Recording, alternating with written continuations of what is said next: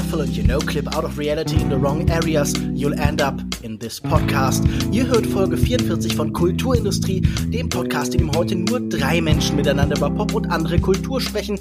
Mein Name ist Lukas Bawenschik und ich diskutiere heute mit Alex Matzkeit. Hallo. Und Sascha Brittner. Hallo. Unsere Themen. Zu viel Fernsehen? Nach dem Absturz von Netflix-Aktien kehrt die Idee von Peak TV mit voller Wucht in den öffentlichen Diskurs zurück. Zu viel Shaming? In seinem Aufsatz zwei Enthüllungen über die Scham widmet sich der österreichische Philosoph Robert Pfaller dem, wie er es nennt, Leitgefühl der Gegenwart und zu viel äh, Liminalität. Mit dem Backroom-Kurzfilm von Kane Parsons bekommt ein Stück originärer Internetkultur eine neue Form. Und zuletzt zu wenig Satori. Michaela ist mit einem spannenden Projekt andersweitig beschäftigt, deshalb sind wir heute nur zu dritt. Alex, Sascha, ich habe eine Frage zum Einstieg. Wohin fahrt eigentlich ihr mit dem 9-Euro-Ticket? Alex? Gute Frage. Also ich habe mir auf jeden Fall eins besorgt. Stimmt, damit kann ich ja ab morgen fahren. Wir nehmen jetzt am 31. Mai auf. Ähm, aber bisher habe ich noch keine festen Pläne, wo es hingeht. Sascha, hast du schon ein paar Ideen? Nein, aber ich habe mir ein Flugticket gekauft für dieses Jahr. Also ich bin auf der ganz anderen, am ganz anderen Ende des Spektrums hier. Mhm. Ja, zur Flugscham kommen wir ja auch noch. Das 9-Euro-Flugticket hatte ich gar nicht mitbekommen, aber schön, dass sie es durchgebracht haben. Das war die FDP, oder? Ich, ich freue mich natürlich darüber, aber ich finde auch diese ganze Meme-Kultur um jetzt äh, Sylt und das mhm. 9-Euro-Ticket irgendwie sehr befremdlich als äh, Autofahrer. Als Nicht-Autofahrer fand ich es trotzdem befremdlich. Ich fand die Memes alle wahnsinnig unlustig, aber darum soll es ja, heute nicht das gehen. Halt auch. Wir haben spannendere, tiefschürfendere Themen. Der Geologe Marion King Hubbard erdachte bereits vor etwa 70 Jahren Modelle, die von einem globalen Ölfördermaximum ausgingen, dem sogenannten Peak Oil, das fortan als bedrohliches Szenario die Fantasien von Ökonomen und Preppern animierte. Das seit einigen Jahren geläufige Peak TV klingt immer weit weniger apokalyptisch. Mit dem Diskurs um ein goldenes Zeitalter des Fernsehens entstand auch einer über die maximale Produktionsmenge. Irgendwann prognostizierte FX Networks Vorsitzender John Landgraf schon 2015, würde die Anzahl der neuen Serien zwangsläufig wieder abnehmen. Flaschenhälse sehen Experten beim zahlenden Publikum, aber auch beim Personal, denn etwa Showrunner und Autoren existieren auch nicht unbegrenzt. Nach Jahren der Goldgräberstimmung mit niedrigen Zinsen und bereitwillig bewährten Krediten, in denen gerade Streamingdienste investierten, als ging es um Monopoly-Geld, wurde zuletzt wieder Zweifel laut. Vor allem, weil Netflix nach massiven Kurseinbrüchen sein gesamtes Geschäftsmodell in Frage stellte.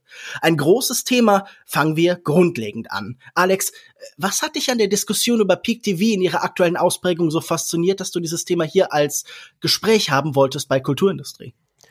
Also vor allen Dingen hat mich ja interessiert, dass auch was ähm, Sascha häufiger angebracht hat, immer so in den Empfehlungen, in den letzten Folgen, so von wegen ist TV back, äh, wie sieht's aus, Streaming und äh, Streaming-Sendungen, die dann zumindest nur einmal die Woche irgendwie kommen oder nicht. Äh, darüber hatten wir ja sogar mal in einer alten Folge irgendwann mal gesprochen, als wir mal über Bingen gesprochen haben. Und dann beobachte ich natürlich auch mein eigenes Fernsehverhalten und und ja halt die Branche und keine Ahnung, ich fand es einfach interessant, mal zu schauen, wie wir drei jetzt im Moment so auf Fernsehen gucken. Haben wir das Gefühl, dass es wirklich wahr? Also gab es so ein goldenes Zeitalter, wo quasi jede Serie gut war und äh, jetzt gibt's nur noch sehr viel Mittelmaß oder ist das vielleicht auch die verzerrte Wahrnehmung von KritikerInnen, die damit irgendwie zu tun hat und die halt alles irgendwie gucken müssen, während die meisten Leute mit diesem Mittelmaß irgendwie total zufrieden sind. Und dann fand ich noch interessant, es gab ja diesen längeren Artikel in Weiß über die Frage, gibt es in Hollywood eine Showrunner-Krise, wo es vor allen Dingen ja darum geht, dass es nicht mehr so eine typische Leiter gibt, die man erklimmt, ja, dass man irgendwie erstmal in so einem Writing Staff im Team ist und dann so Stück für Stück das irgendwie lernt, dann irgendwann Showrunner wird und damit aber auch irgendwie so gleichzeitig eben Hauptautor in und aber auch so Produktionsmanagerin irgendwie ist, Herstellungsleiterin oder irgendwie sowas in die Richtung und welche Vor- und Nachteile das hat. Und da das inzwischen auch in Deutschland angekommen ist und da selbst deutsche Sender inzwischen für direkt für die Mediathek produzieren und so, finde ich einfach, man könnte sich dieses Gesamt, diese Gesamtgemengelage mal anschauen. Sascha, dein sehr fernsehaffiner Pewcast hat gerade seine 100. Episode gefeiert. Nochmal hier auch herzlichen Glückwunsch. Wie hast du denn die Veränderung der Serienlandschaft in den letzten Jahren erlebt? Vielen Dank. Positiv irgendwie. Also ich habe das Gefühl, ich bin jetzt schon an einem Punkt angekommen, wo ich mich oftmals sehr alt fühle, weil ich halt schon mein ganzes Leben lang sehr intensiv und auch viel und auch breit Fernsehen schaue und ich würde sagen, so seit den späten 90ern auch alles mitgenommen habe, was man so angeschaut haben soll, von Peak TV, Golden Age, aber auch bis hin zu ganz episodischen, für die Masse gedachten Sachen wie ja How I Met Your Mother oder Big Bang Theory, also die ganzen Chuck Lorre Sachen und so weiter. Also seit Netflix gekommen ist, dann auch irgendwie so in Deutschland angekommen ist und global durchgestartet ist, seit so der Mitte, Mitte des letzten Jahrzehnts, haben wir halt sehr viele Serien bekommen und auch Serienformate, wo man sich oftmals gefragt hat, warum und wieso ist das jetzt hier produziert worden. Eigentlich sind das komplett langgestreckte Filmpitches wahrscheinlich, die einfach einen sehr verwundert zurücklassen, was da jetzt erzählt wurde und wieso das so erzählt wurde, wo man gemerkt hat, auch die Produzenten dahinter kommen gar nicht vom vom Fernsehen, also die sind nicht diese Karriereleiter aufgestiegen, wie das Alexander, wie das Alex gerade erklärt hat. Und ja, auch das ganze, die ganze Kultur um das Bingen herum war mir sehr fremd. Also ich komme noch aus der Web 2.0 Forenkultur, wo halt dann auch wirklich jede Folge gerade bei Lost, das was ja so konkurrent passiert, so das Lost-Phänomen. Man hat eine Folge gesehen und dann halt gemeinsam versucht, als Schwarm rauszufinden, was jetzt passiert ist, gibt es neue Hinweise. Und da hat man halt wirklich auch so einen Rhythmus gehabt, ne, wo man gemerkt hat, okay, es gibt was Neues und ich freue mich drauf, jetzt das mit meinen Leuten zu besprechen. Dieses Bingen hat das Ganze natürlich verrückt. Jetzt die neue Staffel von Stranger Things ist jetzt rausgekommen, gerade wo wir das aufnehmen und ich habe jetzt die Folge noch gar nicht gesehen, also die ganze Staffel noch nicht, während andere das schon fertig haben.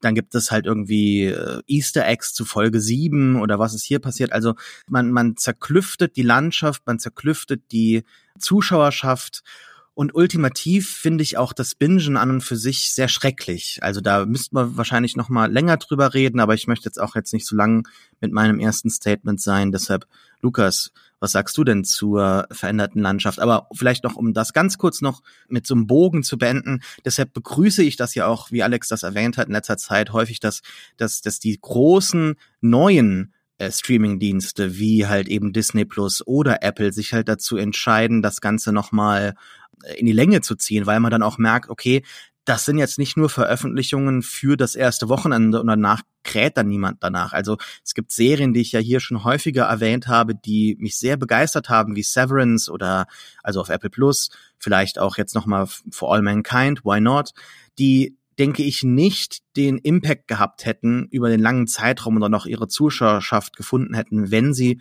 auf einmal rausgekommen gewesen wären. Und ich glaube, bei The Mandalorian, ich glaube, das ist auch, glaube ich, der, der Punkt gewesen, dass diese Serie so Erfolg hatte. Also Star Wars funktioniert im Fernsehen, wobei muss man jetzt schauen, inwiefern das tatsächlich äh, qualitativ funktioniert, aber es funktioniert, man erzählt das und plötzlich haben alle gemerkt, da entwickelt sich über Wochen hinweg ein richtiger Hype. Und das war früher eigentlich total normal, dass das so war. Mit Netflix hat man das verloren und dass wir das jetzt so wiederbekommen, begrüße ich doch sehr. Meine Perspektive ist in diesem Fall vielleicht auch die eines Außenstehenden. Ich habe immer ein bisschen skeptisch auf das Ganze geblickt. Und wenn ich die Frage von Alex zum Beispiel höre, war das vielleicht auch eine Perspektive von Kritikern, die das dann eben herbeigeschrieben haben, dieses goldene Zeitalter, da würde ich sagen, das nicht unbedingt, aber ich glaube, wir sehen hier schon, wie ein Markt und vor allen Dingen das Bedürfnis nach Disruption, also die Idee, dass da große Innovatoren sitzen und darum entsteht so eine Mythologie, eine Geschichte, die man der Öffentlichkeit erzählt, das hat schon sehr deutlich funktioniert und da schien mir so eine Art Überbau über die tatsächlichen Bedürfnisse der Konsumenten drüber gebugelt worden, einfach mit großen Mengen von Geld. Also wenn wir uns angucken, wie viel Geld die Streamingdienste in den letzten Jahren ausgegeben haben, haben in diesen Streaming Wars, dann merkt man, das ist viel mehr Geld, als das kosten müsste. Also da hat wirklich jeder Comedian, der ein Stand-up-Programm hatte, viel zu viel Geld in den Rachen geschoben bekommen. Da hat jede Serie ein Vielfaches der Produktionskosten, die man vorher vielleicht beim Network-Fernsehen gebraucht hätte, zugestopft bekommen. Und das war einfach dadurch möglich, dass das Geld so günstig war, dass die Zinsen über lange Zeit nicht gestiegen sind. Und jetzt gerade, als dann plötzlich die Federal Reserve im März März um äh, einen Viertel Prozentpunkt und im Mai dann nochmal um einen halben Prozentpunkt. Die äh, Zinsen steigert, hat man diesen Moment des Zusammenbrechens nicht, äh, das Platzen einer Blase vielleicht wie lange ange äh, angekündigt, aber auf einmal verändert sich diese Diskussion dramatisch und es ist plötzlich von der Rede zu einem alten Modell, zur Rückkehr einer, eines alten Modells die Rede. Und zwar so weit, dass Netflix sogar überlegt, wieder Werbung einzuführen und dass man neue Folgenstrukturen sich überlegt und all dergleichen. Und das ist ja ganz bemerkenswert, weil das gibt mir den Eindruck, man hat mit aller Kraft investiert in, in ein Modell, das auf einer falschen Prämisse an das Medium herangeht. Zum Beispiel die Illusion, die Leute wollten neue Inhalte. Was wir gesehen haben danach, wofür diese Dienste dann wahnsinnig viel Geld ausgeben musste, weil das irgendwie Erfolg brachte, waren alte Serien. Man kaufte dann Friends oder The Office für große mehrstellige Millionenbereiche und damit hielt man sich die Kunden dann. Aber in dem Moment, in dem es sich so verteilte, war auch das alte Versprechen, die alte Hoffnung, hier wird alles in einem geboten, plötzlich dahin. Und ich glaube, wir werden in Teilen eine Rückkehr zu Fernsehmodellen sehen und zum anderen eine Rückkehr zu dem, was davor ein bedeutsames Element war, nämlich Piraterie. Und äh, ich bin mal gespannt, wie sich das denn in den nächsten Jahren tatsächlich ausdrückt.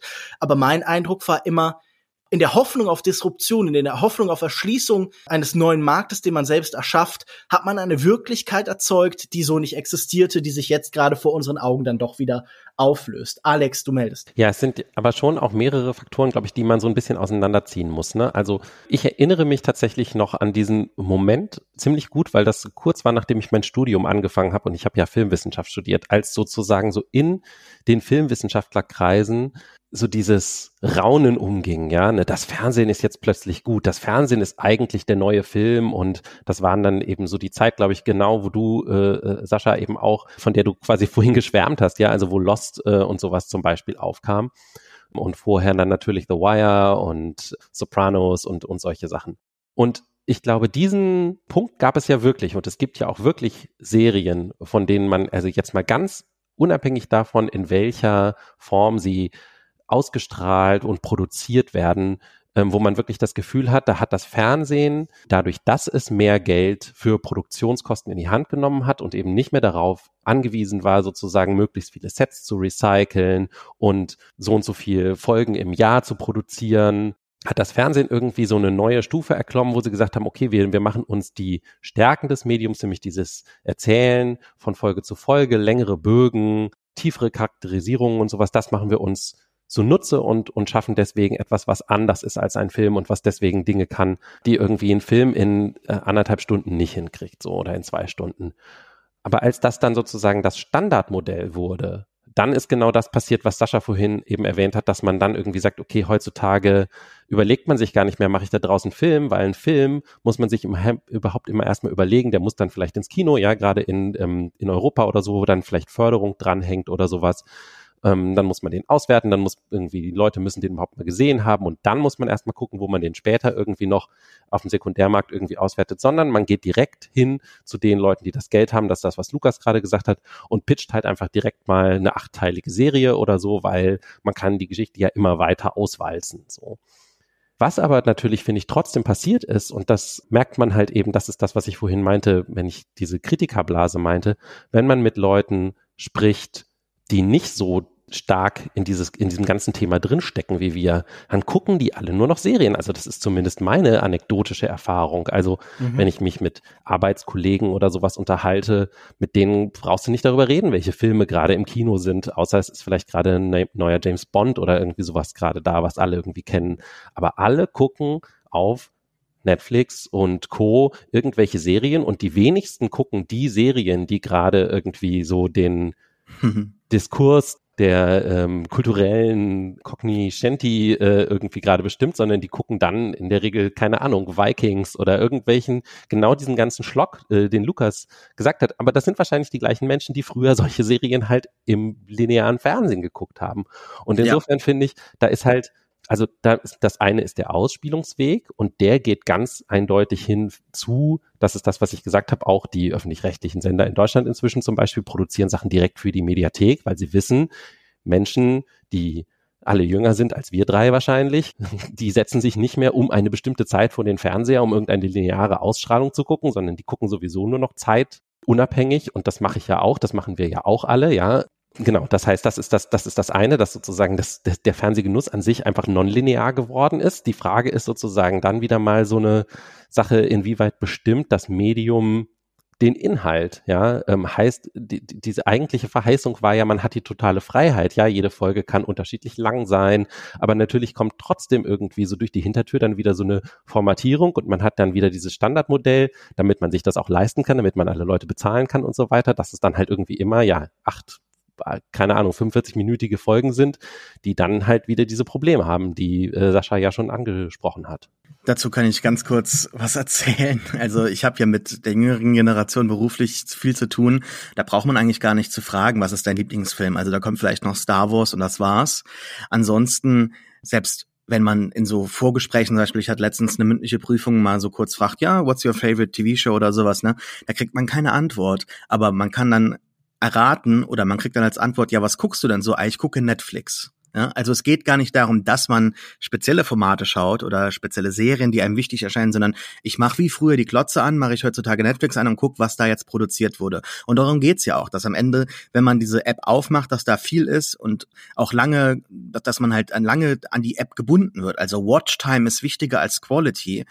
Deshalb bin ich so froh, dass wir jetzt halt wieder andere Streaming-Ansätze haben, wie zum Beispiel mit Apple Plus, die halt eher so ein HBO-Format verfolgen oder halt eben mit Disney Plus, die, naja, jetzt auch schon relativ viel halt draufladen. Da war ja auch das Versprechen so, hey, Disney Plus, das ist alles, was Disney jemals war und sogar noch mehr. Wir haben nur noch Marvel und Star Wars und National Geographic, aber da werden Formate wenigstens präsentiert oder äh, dafür produziert, die wirklich Standout-Sachen sind, über die man auch lange mal reden kann was halt bei Netflix schon lange nicht mehr der Fall ist.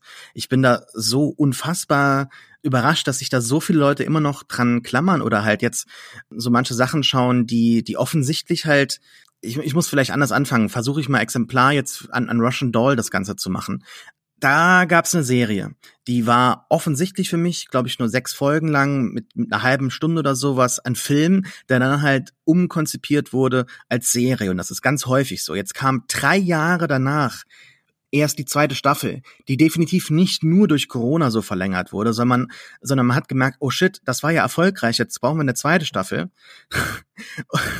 Und jetzt ist das irgendwie so komplett danach geworfen worden, aber es hat auch keinen Impact mehr gehabt. Und gleichzeitig hat man andere Formate, die halt entwickelt werden, die großen, ja, die großen Erfolg feiern, sage ich mal, wobei Erfolg weiß ich gar nicht, die haben auf jeden Fall in sozialen Medien Aufmerksamkeit bekommen. Und dann plötzlich nach der zweiten und dritten Staffel wird das gecancelt. Die Fans stehen da mit einem Cliffhanger, der nichts beendet. Wir haben irgendwie da so, ich habe das Gefühl, so späte 2000er Netflix, äh, äh Network-Shows auf ABC und NBC, die nicht beendet werden. Jetzt en masse wieder auf Netflix. Und warum? Naja, weil die Zahlen, die jetzt noch viel genauer abbilden können, wer wann, wo, wie etwas schaut, zeigen, dass die Serie nicht erfolgreich ist, während die aber immer neue Sachen konzipieren, um halt die Zuschauer dran zu binden. Also ich finde das, wir reden die mhm. ganze Zeit über solche Strukturen. Ich finde das psychologisch auch wirklich eklig, wie da mit, mit Fan-Communities umgegangen wird, wie da mit dem Zuschauer äh, umgegangen wird, der da nur noch als, als Produkt aus Zahlen irgendwo bedient werden möchte und es gar nicht mehr um so einen äh, visionären Ansatz äh, geht. Also da gibt's so teilweise wieder ein paar Anzeichen, die mir sagen, wir kehren da zu einer besseren Zeit zurück und man kann auch aktuell sehr, sehr viel gutes Fernsehen finden. Also ich habe dieses Jahr bisher unglaublich viel tolle Sachen gesehen, aber ich habe das Gefühl, viele Leute schauen, wie Alex das eben sagt, nicht das, was ich schaue. Und das liegt an, an den Faktoren, die ich gerade beschrieben habe, ja zu diesen Zahlen würde ich sagen, ist natürlich ein ganz wichtiger Faktor, dass die nicht einsehbar sind eigentlich. Also, dass wir als Durchschnittskonsument nicht vielleicht wie in der Zeit der Nielsen-Ratings oder so ein ungefähres Gefühl für Erfolg oder Misserfolg haben, sondern das ist alles intern und was uns an Zahlen vermittelt wird, das kann man stellenweise kaum glauben. Also, dass irgendwie 300 Billiarden Leute, was weiß ich, Don't Look Up gesehen haben oder Red Notice oder so, da zweifelt man manchmal dann doch ein bisschen dran. Und da hat natürlich auch der, die Firma ein gesteigertes Interesse dran, das zu vermitteln, was sie eben als Botschaft nach draußen senden möchte. Das heißt, ein Gefühl von Willkür, das vielleicht vorher beim Fernsehen nicht da war, ist hier jetzt plötzlich spürbar, auch wenn es natürlich schon früher enttäuschte Fans gab. Auch ich würde eure Beobachtung unterstreichen, dass man in der Regel mit Leuten nicht mehr über Filme reden kann, dass es sehr wenige Filme gibt, die einen Event-Charakter haben, die eine Diskursmasse sammeln, die wirklich so die, die Tragkraft entwickeln. Aber auch bei der Serie scheint mir das schwerer geworden zu sein. Natürlich haben nicht alle Breaking Bad oder Game of Thrones geschaut, aber doch zumindest eine kritische Masse, dass man in bestimmten Blasen, also in solchen, in denen wir verkehren, mit den meisten Leuten darüber reden konnte. Und ich habe das Gefühl, diese vielbeschworene Massenkultur ist seitdem in diesen neuen Streaming-Diensten, in der Vielzahl der Angebote, in dem Peak TV, wie man es eben am Anfang schon genannt hat, ein bisschen verloren gegangen. Also ich habe das Gefühl, es gibt Serien, die stechen hier und da raus, wie zum Beispiel Severance, die Sascha gerade genannt hat, aber es gibt keine mehr, die dieselbe Tragkraft haben. Und da würde ich sagen, die Zukunft sehe ich so, dass nicht nur das Kino den Event-Charakter, diesen Watercooler-Talk-Charakter verloren hat, sondern auch die Serien das nur noch sehr, sehr selten schaffen. Und wenn, dann ist es wahnsinnig punktuell. Sowas wie Squid Game fühlte sich dann auch aufploppend wie ein Film an und weniger so eben wie eine Serie. Und das hat sicher auch damit zu tun, dass natürlich diese Kinder, von denen du gerade geredet hast, die jetzt dann vielleicht äh, mutwillig nur noch über Content reden und über den Abspielort, also die sagen, ich gucke Netflix, dass die wahrscheinlich gar nicht mehr so an Serien als Format gebunden sind, sondern dass da auch noch äh, kleinteiligere Angebote stehen. Die schauen wahrscheinlich deutlich mehr nochmal Sachen auf YouTube oder sie schauen Sachen auf TikTok oder sie schauen Sachen auf Snapchat oder sie verbringen einfach allgemein ihre Zeit anders. Und ich glaube, das ist am einfach Handy, nicht mehr vom Fernseher. Genau, also das oder äh, vielleicht auch beides. Also das kann ja auch parallel bestehen, aber ich glaube, das ist auch eben ein Faktor, der diese Fragmentierung der Zuschauerschaft eben noch weiter vorantreibt. Und das ist ja auch der zweite große Artikel gewesen, der sozusagen bei mir im Kopf auch diese Diskussion angestoßen hat. Es gab einen Artikel im Hollywood Reporter, der so ein bisschen versucht hat aufzudröseln, was die Kämpfe hinter den Kulissen bei Netflix sind. Und da geht es ja genau eigentlich um diese Diskussion. Ursprünglich war ja mal eben geplant, genau, vor allen Dingen, man will diese Prestige-Serien haben, man will so einzelne Dinge, die Events sind, ähm, man will seine Preise einheimsen und so weiter. Also genau das, was am Anfang bei Netflix so passierte mit Serien wie Jetzt habe ich natürlich gerade einen totalen äh, Blackout. Äh, Orange is the New Black zum Beispiel, Orange aber auch Black, äh, mit genau, Kevin Spacey. Kevin Spacey, David Fincher, äh, genau House da. of Cards. House of Cards, ganz genau. Und dass dann eben es irgendwann so ein bisschen so ein Umschwenken gab hin zu, wir müssen Hauptsache Masse produzieren, natürlich auch in allen Sprachen, ja, das kommt ja auch noch dazu, also in allen Ländern der Welt, damit irgendwie überall auch heimische Produktionen zu sehen sind.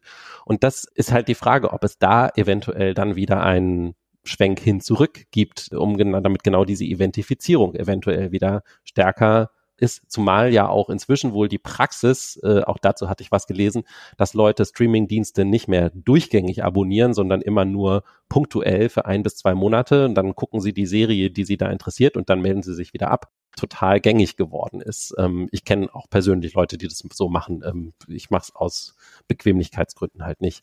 Das geht so ein bisschen einher vielleicht mit einer Konsolidierung, oder? Ich habe das Gefühl, die, die am ehesten Eventcharakter erstellen können, sind genau wie beim Film die mhm. mit großen Marken. Also wenn mhm. ich irgendwie Diskurs über Serien wahrgenommen habe in den letzten zwei Jahren, dann über die Marvel-Serien auf Disney Plus hm. und über die Star Wars Serien auf Disney Plus. Oder hattet ihr da einen anderen Eindruck? Nö, dem würde ich schon zustimmen, ja. Es ist ganz spannend aktuell, dass zum Beispiel Better Call Saul diese letzte Staffel in zwei Hälften teilt. Das hat unterschiedliche Gründe. Das hat einmal natürlich den äh, Umstand, dass der Hauptdarsteller Bob Odenkirk einen Herzinfarkt äh, am Set hatte und dadurch die Produktion für zwei Monate stillstand. Es hat aber auch den Umstand, dass man dann halt zu zwei Emmy-Veranstaltungen äh, sich anmelden kann, also für dieses Jahr und dann für nächstes Jahr. Aber es gibt natürlich auch dann auch die Frage, hätte man das dann nicht einfach später starten lassen können und als eine Staffel durchlaufen können? Naja, aber da muss man einfach sagen, da sind die auch schlau bei AMC.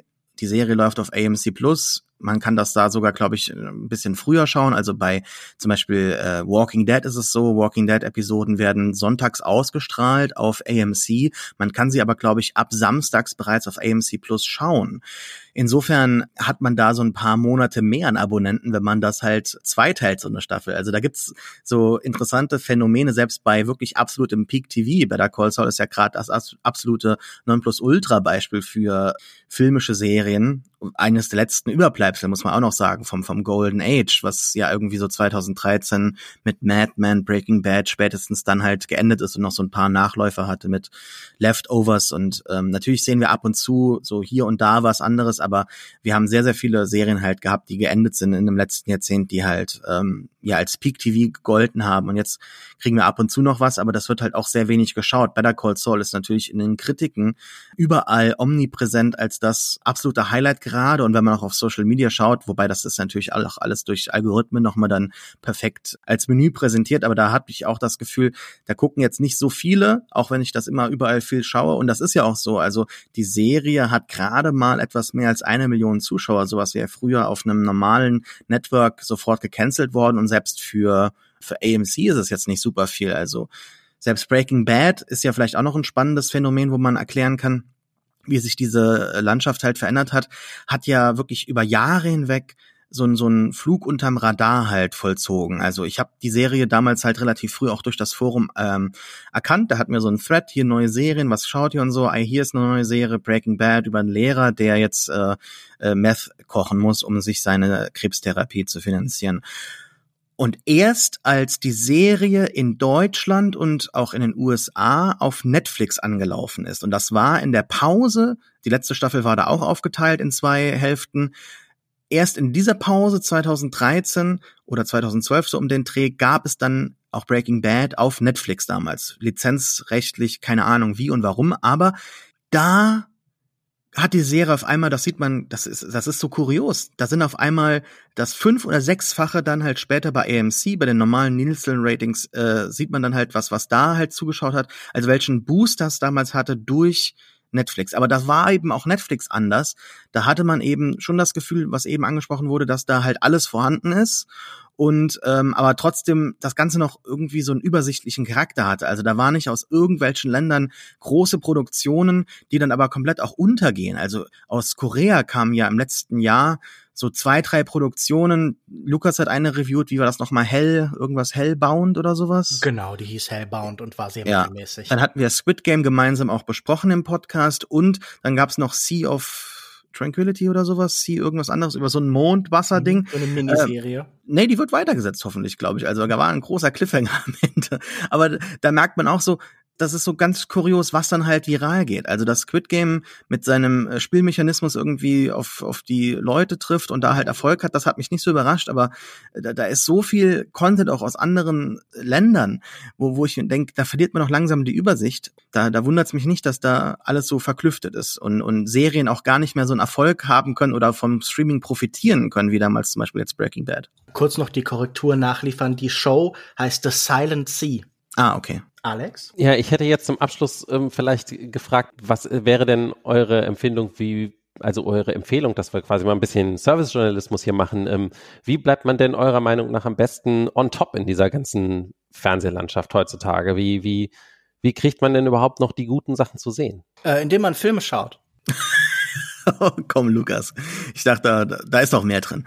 Naja, also das ist halt wie mit allem, glaube ich. Also wer Filme schaut, der muss sich halt ja auch seine Quellen irgendwo zurechtlegen. Früher hatte man Foren, wie ich sie eben beschrieben habe, heute hat man seine äh, Timelines und da muss man auch den richtigen Leuten folgen. Also ich würde schon so mhm. Namen wie jetzt Alan Sepinwall zum Beispiel erwähnen oder Emily Vanderwerf. Also da sind schon viele Joanna Robinson ist auch noch von, von The Ringer jemand, wo ich sagen würde, die haben auch viel zu äh, TV zu sagen. Also von mir aus kann man da in die Shownotes irgendwie mal so eine Liste machen oder Leute in den auf Twitter dann halt äh, vom, vom Kulturindustrie-Account at replyen. Das ist unsere Liste von Leuten, die man folgen kann. Aber ultimativ muss man, glaube ich, immer suchen. Also ich, ich ja. würde sagen, jetzt einfach nur so auf den Streamingdiensten sich anzumelden und da was irgendwie zu schauen, da wird man nicht so wirklich äh, fündig. Man muss wirklich tatsächlich einfach Leuten folgen, die sagen, ich habe den Anspruch halt eben nicht, während ich eine Fernsehserie schaue, äh, mit meinem Handy zu spielen.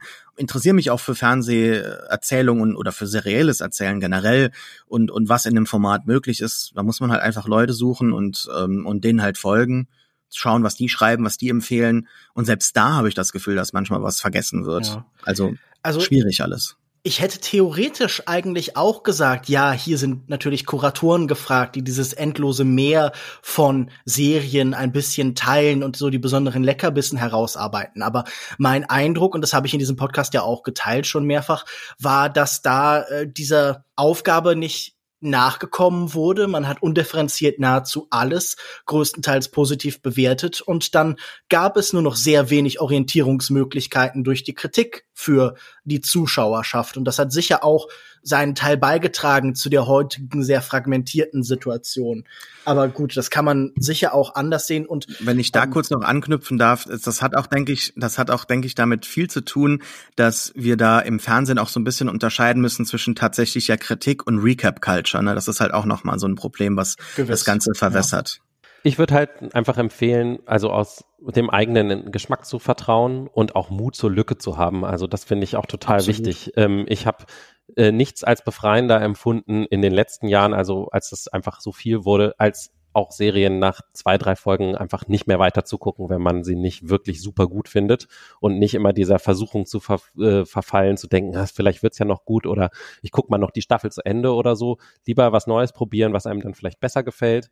Und auch, wenn man mal ein Highlight irgendwie verpasst hat, kann man das auch Jahre später noch problemlos nachholen und dann bleiben die Serien trotzdem gut. Das ist ja der große Vorteil dieses zeitsouveränen Angebots. Da man muss nicht warten, bis Twin Peaks irgendwie zehn Jahre später endlich mal wiederholt wird auf Kabel 1 nachts um elf oder so, sondern äh, man kann einfach dann sagen, okay, jetzt äh, bin ich bereit, äh, jetzt habe ich mal Zeit, jetzt kann ich mal Better Call Saul, was ich zum Beispiel nicht gesehen habe bisher, mal nachholen und ähm, das kann ich sozusagen nur empfehlen.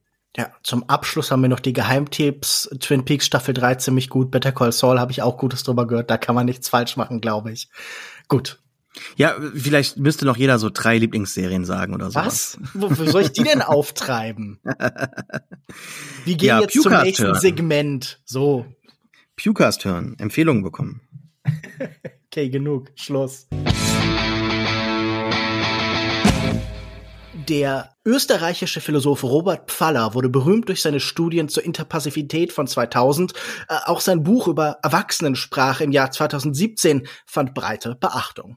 Mit seinem neuen Aufsatz Zwei Enthüllungen über die Scham verbindet er eine psychoanalytische Beschreibung des omnipräsenten Gefühls mit einem feuilleton-politischen Blick auf die Gegenwart. Bodyshaming und Flugscham, Fremdscham und Schamlosigkeit, Phänomene, die für ihn von einer gesellschaftlichen Verunsicherung und fehlenden Idealen zeugen, an denen sich Menschen orientieren können.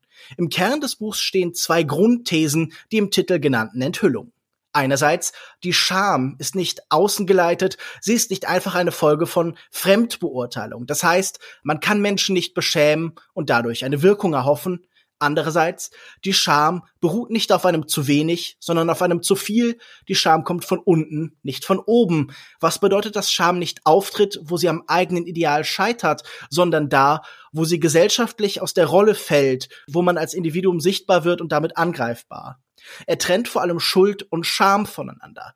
Während die Schuld überwunden werden kann und sich auf eine Tat bezieht, ist die Scham menschenumfassend und vernichtend. Hier manifestiert sich auch sein Unbehagen mit einer angeblichen woken Cancel Culture, die ihm als Drohkulisse dient. Hier kann niemand wachsen, weil dem Beschämten nur noch die Flucht bleibt. Alex, äh, dieses Buch zerfiel für mich stark in zwei Hälften, die nicht unbedingt sinnvoll zusammenhängen. Der politische und der psychoanalytische Anteil.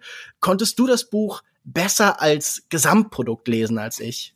Nein, überhaupt nicht. Also genau das deckt sich hundertprozentig mit meinem, meinem Lesen. Also dieses erste Kapitel, was ja eigentlich irgendwie so eine Art Einleitung sein soll, aber die Hälfte des Buchs einnimmt, ist ja das, was du eben so feuilletonistisch genannt hast. Also so ein Rundumschlag über die momentane Schamkultur oder das, was er darunter versteht. Da habe ich mich also wirklich auf jeder Seite aufgeregt, weil ich das für so ein grundsätzlich typisches aus dieser Ecke des Diskurses halt, ich weiß gar nicht, ich habe dafür kein gutes deutsches Wort gefunden, aber ich habe das im Englischen vor kurzem gelernt und ich finde das sehr passend, ein Bad Faith Reading, also ein, ein, eine Lesart, die bewusst sozusagen das, das Falsche annimmt irgendwie von dieser ganzen Social Justice Kultur irgendwie vornimmt. Also es werden die extremsten Beispiele rausgepickt, die äh, es ja definitiv gibt und die vielleicht auch auf jeden Fall kritikwürdig sind. Und das wird dann als Grundannahme auf alles andere sozusagen drüber gestülpt und daraus werden dann so Schlussfolgerungen gezogen, die ich für schrecklich verallgemeinernd halte und und eben die, die immer davon ausgehen, sozusagen, die wirklich immer davon ausgehen, einfach so auch so ein schlechtes Menschenbild zu haben. Also zum Beispiel schreibt er an einer Stelle, äh, dass sozusagen Leute nur gecancelt werden, äh, weil diejenigen, die dann äh, sozusagen schon in den ähm, Wartepositionen äh, stehen, hoffen, dass sie dann nachrücken können, was ich für eine völlig abstruse Falschlesung dieser Gedanken dahinter äh, irgendwie zum Beispiel halte. Und dann kommt er zu dieser psychoanalytischen Analyse von wie Scham eigentlich funktioniert und setzt da auch auf die Arbeit von ähm, Vorgängern auf. Also Psychoanalyse ist ja immer so ein Ding, da hm, kann man so ein bisschen zu stehen, wie man will, aber zumindest ist seine Argumentationslinie da total nachvollziehbar und ich finde sowohl seine Argumentation von wegen Scham ist vielleicht gar nicht was, was von außen produziert wird, weil man kann da ja auch einfach sagen, ich schäme mich aber nicht, das, das war's irgendwie so, ist mir eigentlich egal, ähm, als auch diese Idee von dem Unter-Ich, also dieses, dass man in sich sozusagen so, er nennt das den naiven Beobachter auch, ähm, in Bezug auf jemand anderen, glaube ich, der diesen Begriff geprägt hat. Also auch, und auch diese Sache, dass er sagt, also es gibt eben dieses Unter-Ich als Teil der Persönlichkeit, das sozusagen aufschaut zum Ich. Und das als naiver Beobachter manche Situationen anders einschätzt, also sozusagen nicht in ihrer Gänze erfasst und sich deswegen dann anfängt zu schämen. Das fand ich beides nachvollziehbare Argumentationen. Und dann zieht er in seinem wieder dieser Epilog und Resümee. Dann kommt ja. dieser Epilog und dann reißt er alles wieder ein, sozusagen. genau. Das finde ich ganz bemerkenswert, weil das Spannende ist ja, auch ich habe dann vieles von dem, was er eben in diesem psychoanalytischen Teil beschreibt, sehr gut nachvollziehen zu können. Ich fand das einleuchtend. Also mich erinnert sein naiver Betrachter, sein Unter-Ich sehr an dieses Konzept des großen anderen bei Lacan, so ein Außenstehendes, eine Konstruktion, für die man vieles performt. Hier nimmt man ja oft an, da ist ein Dritter, der irgendwie manche Sachen nicht so richtig versteht und man empfindet mit dem. Und das finde ich eigentlich alles ganz interessant, weil es irgendwie an bestimmte menschliche Verhaltensweisen herantritt und sich fragt, warum funktionieren die so? Aber Anfang und Ende des Buchs fallen sehr in einen Ton, der omnipräsent ist in bestimmten Teilen des deutschen Feuilletons. Man schlägt die FAZ auf, man schaut in die NZZ, man schaut in die Welt und da mhm. hat man das Gefühl, da ist eigentlich irgendwann der Feuilletonist, so ein bisschen wie bei den Körperfressern, ersetzt worden durch den Jammerlappen. Also da ist eine große Lamoyanz. Alles ist bedrohlich und muss dann noch weiter zur Bedrohungskulisse aufgebaut werden. Die fiesen Leute von Black Lives Matters und die bösen Schreckschrauben von MeToo, das ist alles ganz furchtbar. Die machen den Diskurs kaputt, die unterdrücken uns alle. Und auch hier ist es eigentlich dann eine Sammlung von Buzzwords. Also man kann sich da seine Bingo-Karte hinlegen und dann sieht man, ah, Cancel Culture, ah, da kommt Woke, ah, da kommt dann das Beispiel mit Open Casket, dieses Bild, das mhm. in den mhm. USA viel besprochen worden ist und dann geht es natürlich auch noch um diese Poesie konkret, dieses Wandgemälde und man hat das Gefühl, wenn man noch weiter sucht, dann kommt auch irgendwann das Beispiel mit diesem äh, Sushi in der U Mensa in den USA. Also man hat wirklich das Gefühl, da wird aus drei Einzelereignissen über Jahrzehnte hinweg so ein großes Feindbild erstellt, das natürlich dann auch natürlich hier muss der ähm, Begriff der Postmoderne fallen, die alles mhm. relativiert und das fand ich wahnsinnig dünn, das fand ich nicht irgendwie evidenzbasiert, sondern nur aus Anekdoten konstruiert, wahnsinnig stark aufgeladen mit diesem Gefühl von, oh, die wollen mir alles wegnehmen. Und wenn man sich jemanden wie Robert Faller anguckt, dann sieht man auch die Nähe zu. Also ich gucke dann unten in äh, die Zitate und natürlich ist das Svenja Pflasspöhler und fordert dann die potente Frau und dergleichen. Und man kann sich das wirklich so schematisch zusammenbauen. Und das ist schade, weil ich das Gefühl hatte, da ist eigentlich ein Denker, der auch Wichtiges beschreiben können. Und manche mhm. dieser Diagnosen sind sich ja nicht falsch. Wobei ich mit seiner, mit seiner Hauptschlussfolgerung, die er am Ende ähm, mhm. zieht, dass äh, er sagt, äh, ich, ich zitiere das mal gerade, weil das hatte ich mir rausgeschrieben, den Menschen ist die Fähigkeit abhanden gekommen, sich selbst als das zu sehen, was sie erreichen wollen. Also das mhm. ist sozusagen dieser Blick von unten nach oben, ne? als das, wofür sie arbeiten und kämpfen. Wer keine Zukunft hat, beruft sich verstärkt auf seine Herkunft. Und die mhm. Identitätspolitik ist die Gewinnerin dieser Beraubung des Menschen von ihren Zukunftsperspektiven. Also Also das ist ja so eine ganz typische rechts der Mitte angesiedelte irgendwie äh, Perspektive, dieses zu sagen, na ja, ähm, wenn ihr irgendwie äh, euch auf das berufen wollt, wo ihr irgendwie herkommt, dann, äh, dann, dann wollt ihr es ja einfach nur nicht mehr aus eigener Kraft schaffen, sondern sozusagen ähm, Kraft de, äh, eurer Herkunft oder sowas eben. Und das halte ich eine, für eine total falsche Schlussfolgerung und die auch nur von jemandem kommen kann, der selbst nie sehr in, in dieser Situation war, glaube ich. Ich, ich glaube, wir haben es hier einfach mit einer relativ klassischen liberalen Position zu tun, oder? Also das ist ja einfach ja, die ja, genau. Idee, das Individuum muss geschützt werden, es muss mhm. gegen kollektive Anbahnung. Also ich finde, manchmal ist der Ton gerade in diesem Epilog auch so fast so Ayn Rand. Also wenn dann so die Größe eines Menschen so scheint, die diesem für die Gegenwart so typischen Nachforschungsinteresse zugrunde liegende Annahme zu lauten, kann prinzipiell nur unrechtmäßig auf Kosten von Kleinen oder Schwachen erreicht worden sein.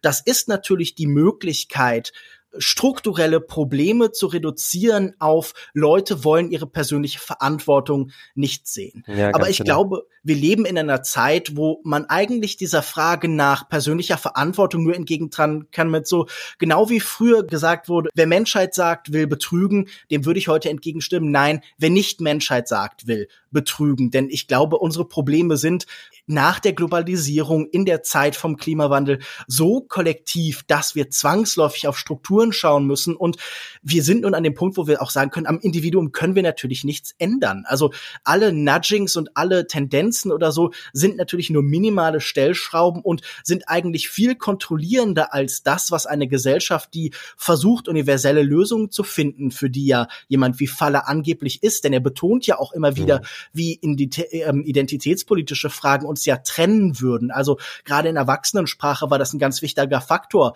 weil er konstruiert dann immer dieses Szenario auf der einen Seite der Kumpel, der irgendwie im Bergwerk steht und dann kommt da irgendwie der Student aus Berlin, der irgendwie den mit Genderquatsch voll redet und dann könnte man gar nicht mehr kommunizieren, weil diese neuen Sprachregelungen ihn die gemeinsame Mitte genommen haben. Das halte ich für nicht wahnsinnig realistisch, sondern ich mhm. glaube, das ist hier einfach immer ein, Verschie ein Verschieben von letztlich politischen Lösungen hin zu individuellen. Ja, es scheint, und es scheint auch undenkbar zu sein, dass es einen sowohl als auch geben kann. Eben. Dass individuelle Verantwortung und Rücksichtnahme auf strukturelle Benachteiligungen ja auch beides passieren kann, gleichzeitig. Ja. Also er muss und das ist eigentlich das Spannende.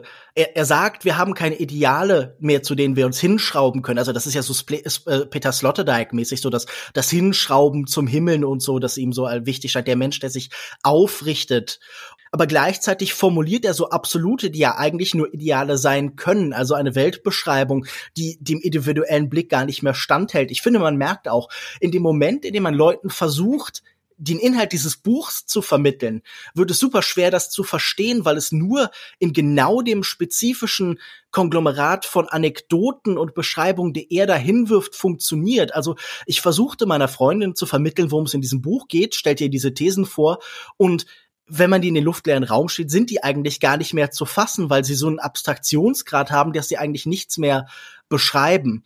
Und das finde ich gerade bei diesen politischen Sachen am Anfang und Ende sehr deutlich, dass es da auch geschlossene Weltbilder sind. Also ich habe das Gefühl, er wirft seinen Feinden wahnsinnig stark das Ideologische vor, verkennt dabei aber total dann den, äh, den Balken im Auge, seine eigene Ideologie, die halt natürlich dann irgendwie äh, auf Begriffe mhm. wie Freiheit hinaus will und Individualität. Mhm. Und natürlich kann man da auch linke Denker wie Foucault und dergleichen nutzbar machen, was ja lustig ist, dass er irgendwie halt den, der auch oft unter dieses Label des Postmoderns wird, so wichtig belebt und dass er auch dessen Begriffe wie Biopolitik oder so so stark in Stellung bringt, in dem es im Moment, in dem es darum geht, zum Beispiel ein Rauchverbot halt irgendwie zu bekämpfen. Also mir erschließt sich manchmal nicht, wie er glauben kann, keinen ideologischen Standpunkt zu haben.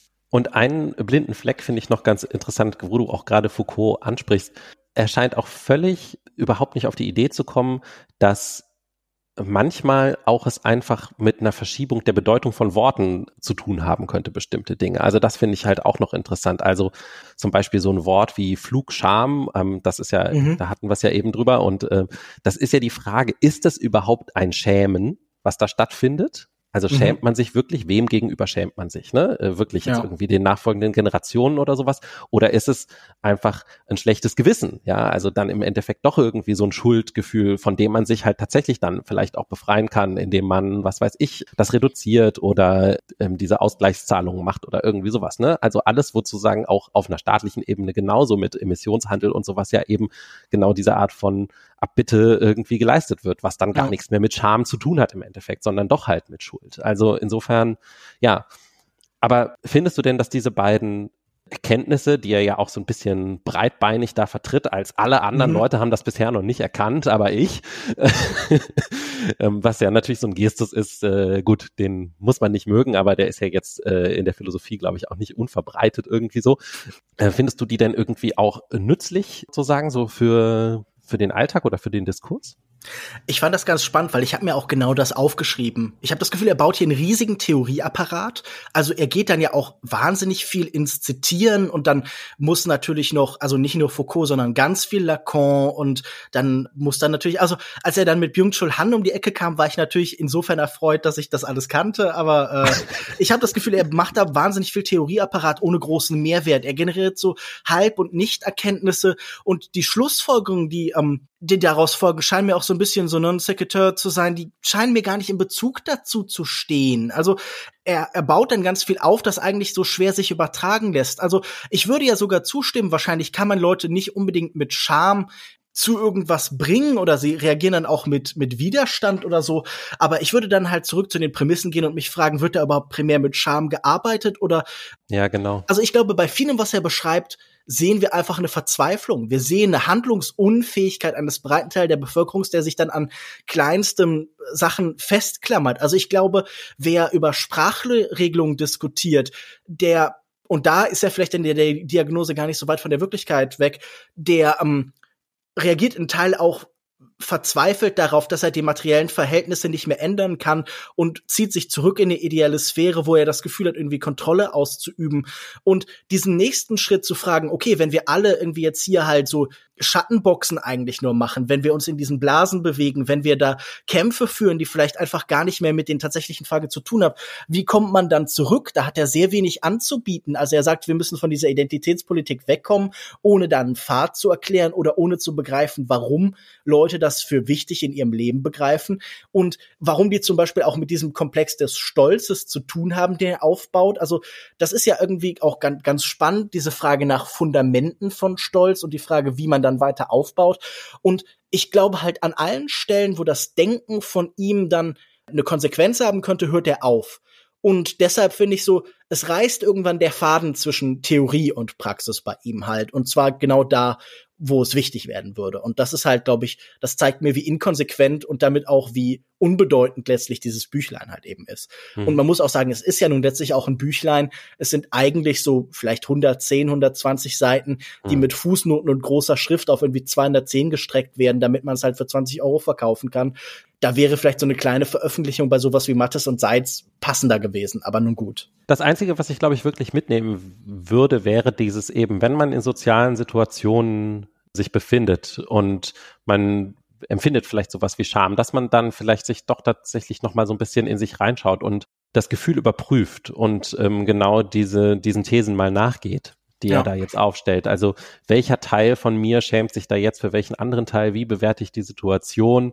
Genau. Und, und, und das, das finde ich dann doch insgesamt ganz interessant. Und ja, ja, das in der Cancel, da würde ich dir auch zustimmen, dass ähm, also die Leute, die tatsächlich gecancelt wurden, es gibt ja ein paar, Leute wie R. Kelly zum Beispiel oder so, der mhm. wirklich nicht mehr im Radio gespielt wird oder so. Das hat ja nun wirklich, was dahinter steht, in der Regel nichts mit Scham zu tun, ja. sondern mit äh, Verbrechen. Er baut ja diese beiden Komplexe Schuld und Scham auf, stellt sie gegeneinander und ich würde sagen, natürlich haben wir ganz viele Sachen, wo das, was einfach ja rein justiziabel ähm, das Miteinander auf einer ganz grundlegenden Ebene sichert und das, was dann danach normativ existiert, nämlich die Frage nach dem Wünschenswerten, also wie wollen wir miteinander leben jenseits des sich nicht gegenseitig ermorden und so, wo dann natürlich halt die Fragen nach Schuld und Scham ineinander übergehen und wo Grauzonen entstehen, die sicher auch bei Diskussionen um was manche dann canceln oder dergleichen nennen, das sind sicher Fragen, die man bearbeiten muss. Aber auch hier habe ich das Gefühl, er hat da nichts Neues beizutragen, sondern er, er verschanzt sich da halt auch einfach in seinem politischen Graben. Also äh, das sieht man ja dann auch, wenn ich jetzt ihn gegoogelt habe, dann äh, sehe ich das Interview bei der Welt und das Interview bei, bei der NZZ oder so. Aber da ist er nirgendwo, wo ihm dann halt die kritischen Fragen gestellt werden. Und ich glaube dafür, dass das jemand ist, der sich als so offen und dergleichen äh, ausgibt,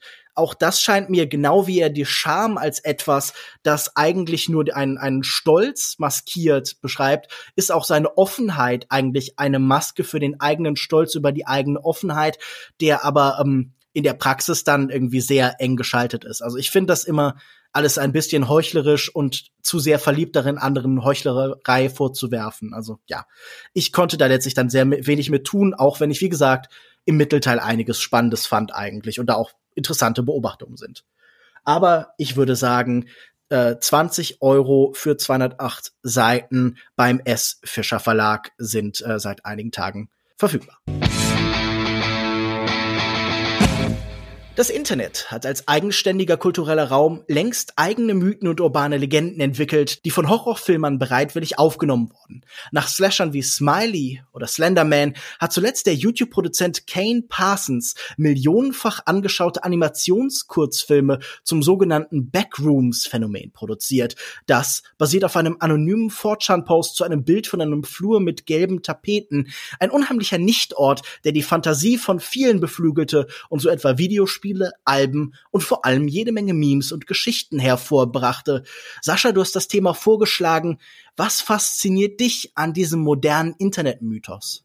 Ich finde, dass mich das gepackt hat, weil die Filme gut gemacht sind. Also ich, ich mag diese Idee der Backrooms. Ich finde das auf einer ganz persönlichen Ebene beängstigend und ich finde das sehr gut umgesetzt. Also dass man da so einen, also einen Post genommen hat, der Content für Jahre generiert hat, aber der dann sehr erfolgreich im Mainstream auch Fuß gefasst hat. Also das ist ja jetzt nichts Neues mit den Backrooms und die Sache war eigentlich auch schon durchgespielt. Diese Liminal Spaces sind ja auch in Videospielen verarbeitet worden, in anderen äh, Sachen umgesetzt worden und man hat diesen Backrooms, also diesen ähm, diesen Räumen mit den gelben äh, Wänden, mit der Tapete, hat man ja auch schon seit Jahren dann andere Levels halt hinzugefügt. Also da wurde so mhm. äh, über andere Bilder versucht, dem Lore mehr Tiefe zu geben. Was mich jetzt bei diesem Film, bei dieser Reihe halt sehr überzeugt hat, ist, dass da jetzt diese äh, Sache sehr reduziert wird. Also es gibt teilweise noch mehr, aber er konzentriert sich jetzt und versucht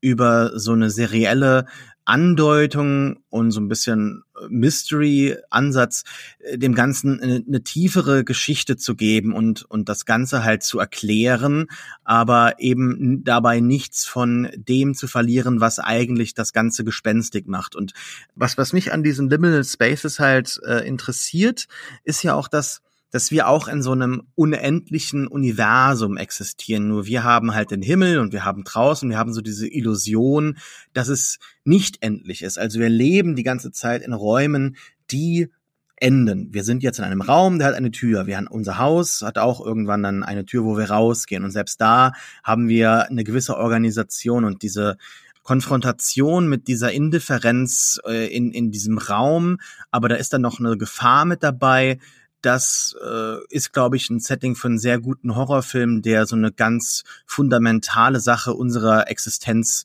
halt äh, nimmt und, und das halt gespenstig macht. Das ist, glaube ich, bei allen guten Horrorfilmen immer notwendig. Und dazu ähm, finde ich das halt beeindruckend. Das ist ein Projekt, das jemand alleine gemacht hat auf YouTube. Gerade mal 16 Jahre, genau. Das ist sicher sehr bemerkenswert, ja. Ich habe das vorher nicht gewusst. Ich habe nur gesehen, es gibt einen neuen Backrooms-Shortfilm und ich dachte, okay, das gucke ich mir an. Der geht ziemlich viral da war ich wirklich überrascht, was für eine Produktionsqualität das hat. Und ich dachte zunächst, das wurde tatsächlich gebaut. Also es fällt nicht auf. Also ich finde es auch eindrucksvoll auf so einer technischen Ebene, weil man sieht, was jemand alleine zu Hause mit einem Rechner machen kann. Also mhm. was jetzt zum Beispiel die Unreal Engine mit dem ganzen Katalog an Möglichkeiten offenbart, wie wenig man da tatsächlich noch selber mitbringen muss an Fähigkeiten.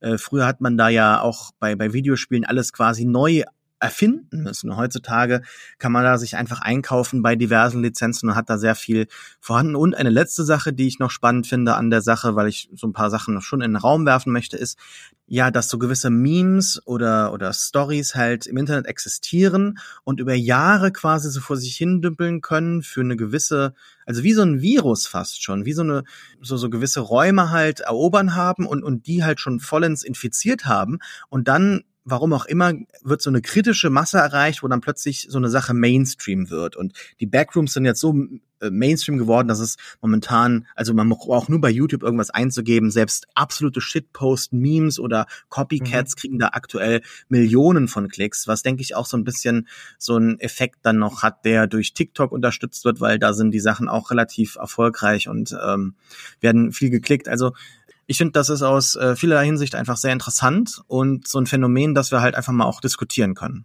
Alex, fast 30 Millionen Leute haben Found Footage, den ersten dieser Kurzfilme, gesehen. Warst du auch primär technisch beeindruckt vielleicht oder hast du da auch mehr als ein Oberflächenphänomen drin sehen können? Ich bleibe ja dabei, Kulturindustrie ist für mich ähm, vor allen Dingen weiterhin Horizonterweiterung. Also was Sascha Mainstream nennt, ist sicherlich beim, war bei mir auf jeden Fall noch nicht angekommen. Ich habe dann auch erstmal die ganzen Explainer und sowas dazu gelesen und ich finde natürlich auch dieses Phänomen, dass man mit einem Bild und dann hat sich jemand einen Text dazu ausgedacht, wo er irgendwie Videospiel und Horror-Elemente irgendwie so zusammenschmeißt, um so ein allgemeines Gefühl von Unbehagen zu erzeugen. Das ist der Text, den Lukas am, ganz am Anfang der Folge so ein bisschen zitiert hat. Und dass daraus dann so eine ganze, so ein, so ein Internet Urban Legend im Endeffekt wird, auf der immer mehr Leute aufsetzen. Das finde ich schon total faszinierend, dass das Internet sowas hervorbringt. Das ist ja im Endeffekt genau diese Mimetik, von der immer alle Leute so reden, ja, wenn, wenn sie im sozusagen die etwas kreativere Variante davon, die über Bilder mit Text drauf irgendwie hinausgeht.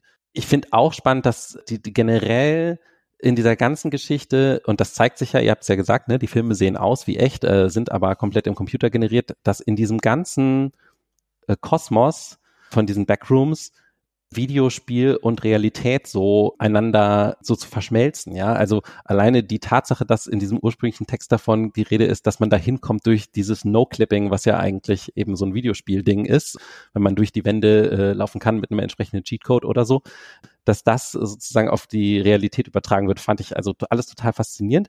Ich muss dann aber ganz ehrlich sagen, dass dann die eigentlichen YouTube-Videos und diese komplexe Levelstruktur und alles das, was Sascha dann eben noch erwähnt hat, die, da, da hört es dann für mich wieder auf, interessant zu sein, weil das ist mir dann schon ein bisschen zu, das, das macht dieses, dieses Unbehagen, was ja, ja auch auf Ungewissheit basiert und so, äh, das macht's für mich so ein bisschen kaputt und diese ganze Filmreihe, die da jetzt existiert, die fügt dem Ganzen ja auch schon eine ziemlich konkrete Mythologie hinzu. Also da gibt es dann Wissenschaftler, die irgendwo ganz konkrete Versuche machen, um diese Backrooms zu erforschen und dann da bestimmte Dinge finden. Und dann ist man eigentlich ja schon wieder 20 Jahre zurück bei Half-Life oder so. Und viel mehr ähm, hat sich dann da nicht mehr getan. Und das dann, dann ist genau dieses, dieses Unheimliche, was von diesen Orten ausgeht, die es ja tatsächlich gibt, ähm, irgendwie leerstehende Bürogebäude oder sowas, oder Malls oder Parkhäuser oder was weiß ich, die tatsächlich als Nichtorte ja irgendwie faszinierend sind,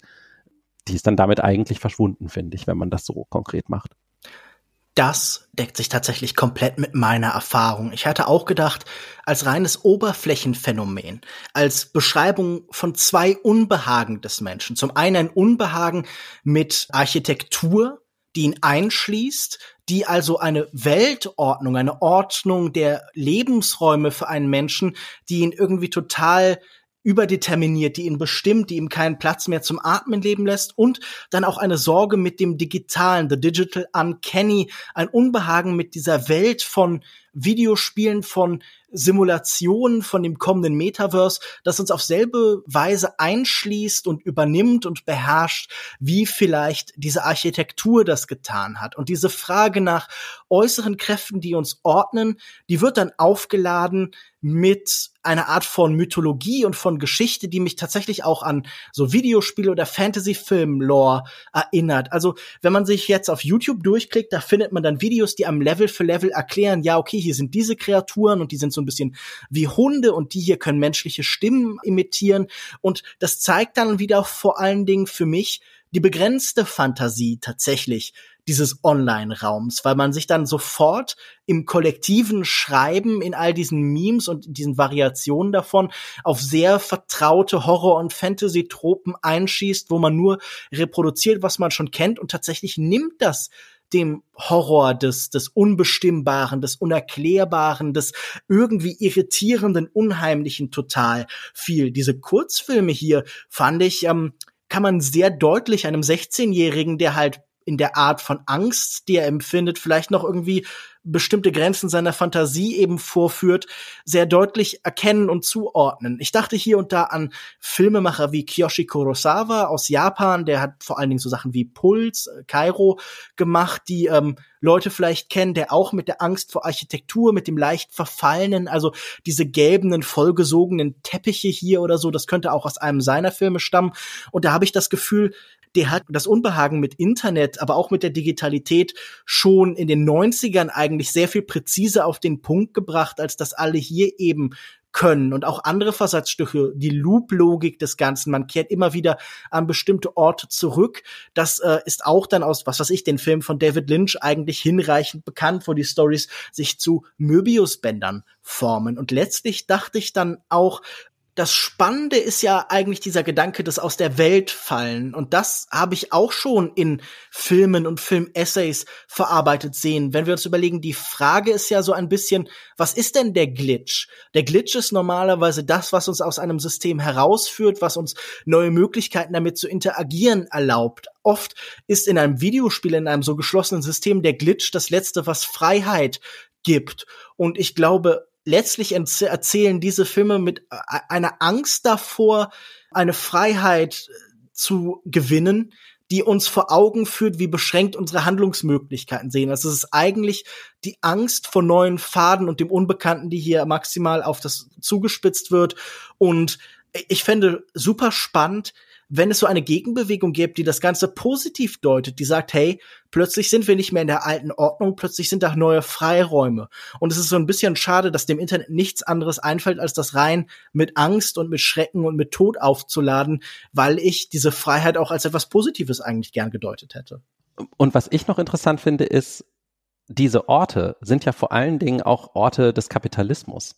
Und das wird auch irgendwie an keiner Stelle erwähnt. Das finde ich interessant. Also du sagst ja auch, ne, es wird dann mit so typischen Fantasy- und Horror-Tropes irgendwie aufgefüllt, die aber eigentlich ja aus wirklich eher so einem unbewussten magischen Kontext vielleicht kommen, aber leerstehende Büroräume oder eben andere Orte dieser Art, wenn man sich vorstellt, eben, was ich eben erwähnt habe, Parkhäuser, Flughäfen, Malls.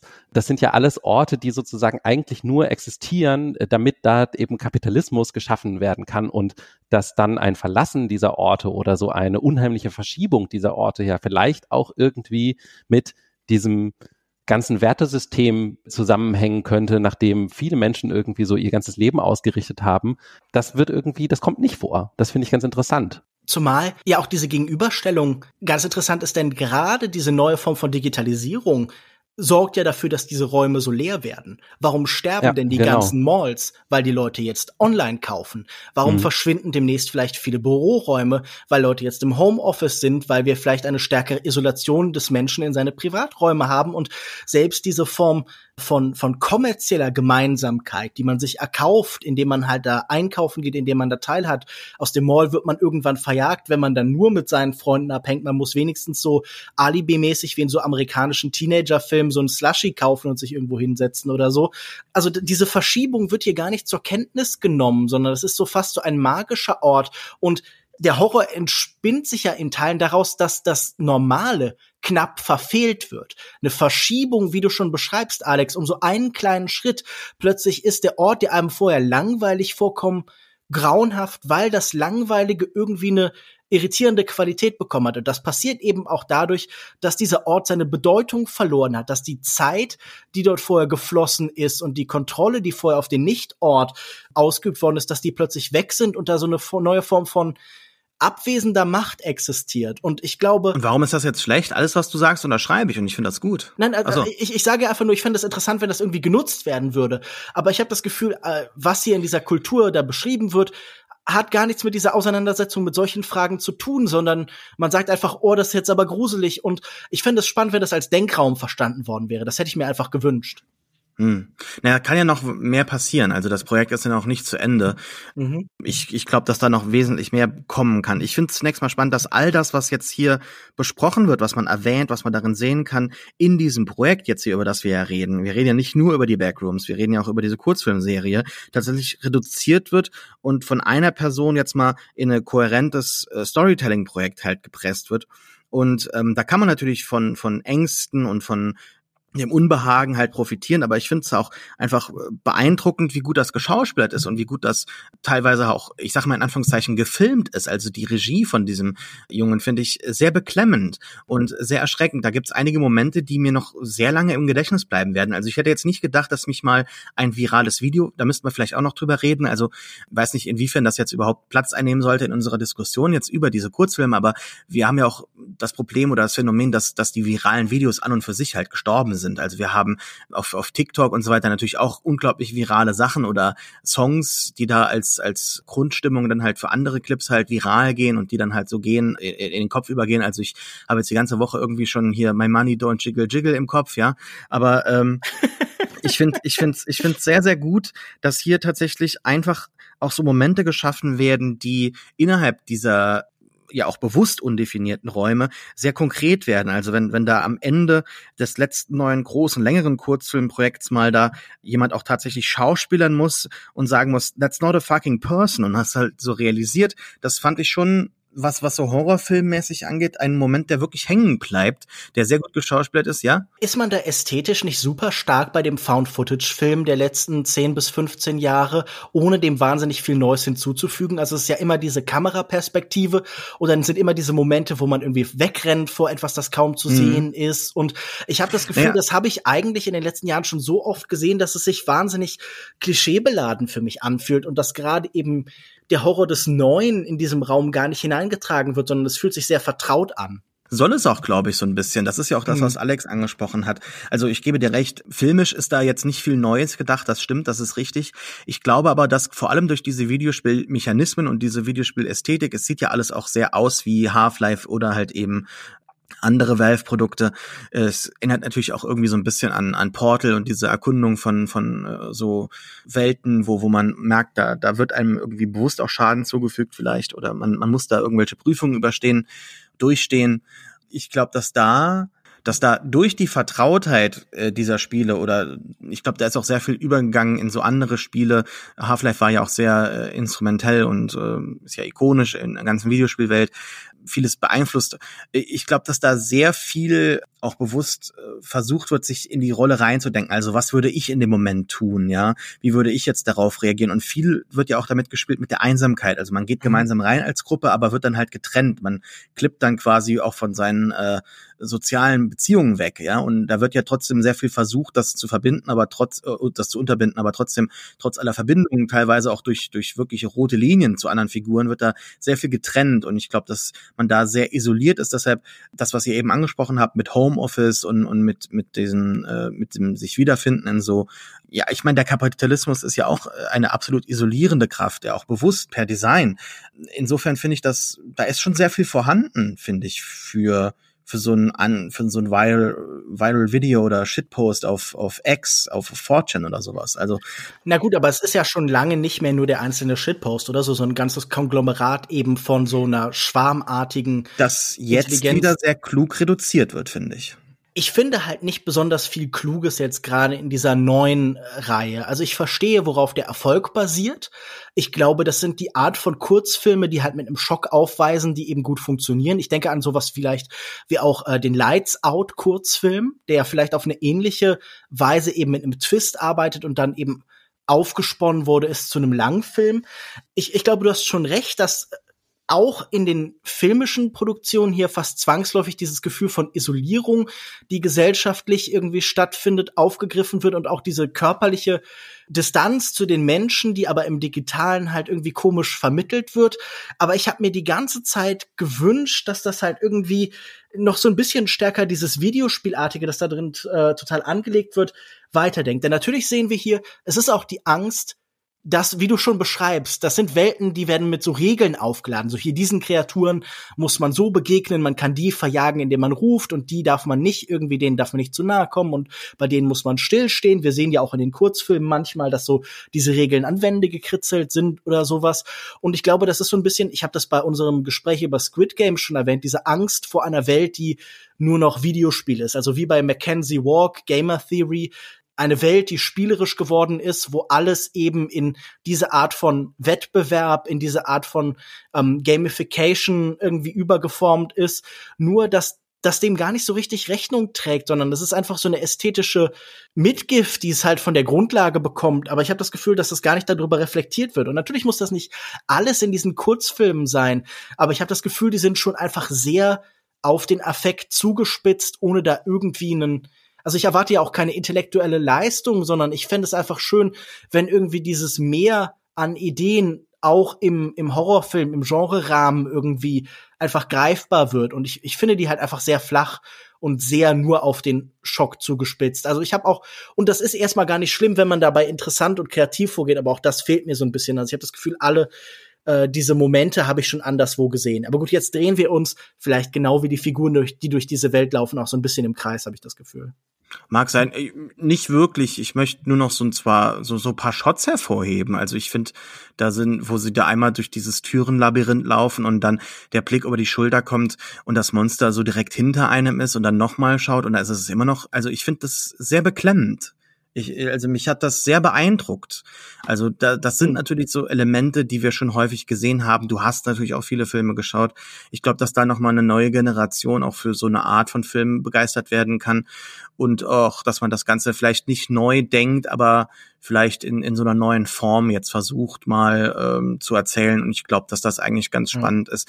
Äh, es ist natürlich auch, wenn wir eben schon über internationale Produkte gesprochen haben, sehr nahbar. Also da wird ja kaum geredet und wenn spielt es keine Rolle. Ja, also das, das greift so absolute Urängste des Menschen auf. Ich finde es sehr zugänglich. Das wird wahrscheinlich auch den Erfolg so erklärt haben. Korrespondiert sicher auch mit diesem Phänomen äh diese Suche nach Lost Places, oder? Also das scheint mir total. auch so ein Internettrend zu sein, der total präsent ist. Auch auf TikTok ist das ja irgendwie sehr erfolgreich. Überall laufen Leute durch irgendwelche verfallenen Häuser. Es korrespondiert mit dem, was im Fernsehen passiert, wo ja auch oft irgendwie so in Geisterjäger-Shows oder so man genau mhm. an diese Orte geht. Also an die Lost Places habe ich auch gedacht, aber ich finde, dass sie sich ähm, davon dadurch unterscheiden, dass die ja häufig schon so ein Stück weit von der Natur zurückerobert worden sind mhm. und dass das irgendwie den Charme von diesen Lost Places ausmacht, finde ich mhm. Ähm, ganz ja. stark. Und das ist anders als hier, wo, wo wirklich eben diese Künstlichkeit so noch mehr im Vordergrund steht, glaube ich. Die ja aber auch wieder, das wollte ich eben noch erwähnen, die ja aber auch wieder gebrochen wird durch die Ästhetik, wie der Kane das inszeniert, also mit diesem dicken VHS-Filter, der draufgelegt ist.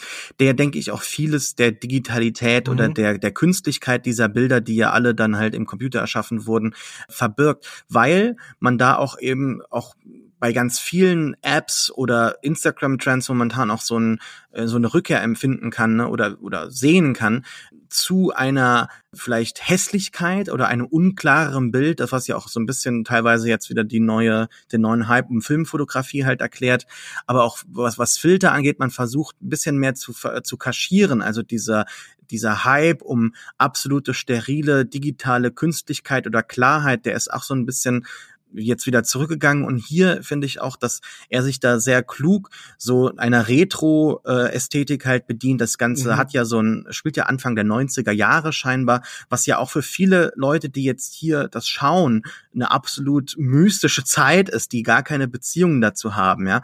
Da wird, finde ich, sehr viel miteinander schlau verbunden. Also eben als ich meinte, es, es wird klug verbunden, ist es jetzt nicht unbedingt neu gedacht oder da wird jetzt nicht viel gedacht tatsächlich, aber es ist einfach, viele, viele Elemente werden da sehr klug oder halt vielleicht auch unterbewusst von dem Kane halt äh, miteinander verwoben zu etwas, was, äh, glaube ich, einfach gut ankommt aktuell. Und das ist, ist ja auch mal eine Leistung. Ich glaube, es ist aber auch in der Hinsicht zeitgeistig, dass es ja so fast was Posthumanes darstellt. Man hat oft das Gefühl, das sind Räume, die zumindest visuell davon künden, die haben früher Menschen gelernt und man kann das auch immer als so postapokalyptische Szenarien irgendwie verstehen. Ich dachte an den Film Homo Sapiens von Nikolaus Geierhalter, der ganz viele so einfach architektonisch Räume zeigt, die von Menschen verlassen worden sind. Manche, wie bei Alex gerade angedeutet, werden sie zurückerobert von der Natur. Manche sind eben noch, als wäre da vor drei Minuten Minuten der Löffel fallen gelassen worden. Und ich glaube, da ist auch irgendwie dieses Gefühl von, die Menschheit geht unter irgendwie mit drin, oder? Und dem wird dann nur eine externe Kraft zugeschrieben, äh, während man halt irgendwie diese ganz konkreten Phänomene, mit denen man das vielleicht verbindet, was weiß ich, dem Klimawandel oder so oder dem Atomkrieg oder so, indem man denen halt irgendwie eine gewisse Distanz aufdrückt, indem man sagt, nein, ihr findet in diesem spezifischen Kontext jetzt nicht, wir geben uns anderen Ängsten halt hin. Und äh, ja, also in der Hinsicht habe ich das Gefühl, es ist gleichzeitig ein nostalgisches und sehr gegenwärtiges Projekt. Diese Unschärfe und das äh, Nicht-Sehen können, das Unheimliche, sind ja auch bewusst herbeigeführt. Man könnte ja normalerweise, würde man in einem Videospiel ja eine große Klarheit haben, weil man komplett selber bestimmen kann, wie scharf alles eben ist. Man kann eigentlich perfekte Sichtbarkeit herbeiführen. Und das finde ich interessant, diese gegenläufige Tendenz, dass man das, was eigentlich besonders klar ist, hier ganz bewusst eben mit einer neuen Unschärfe eben füllt.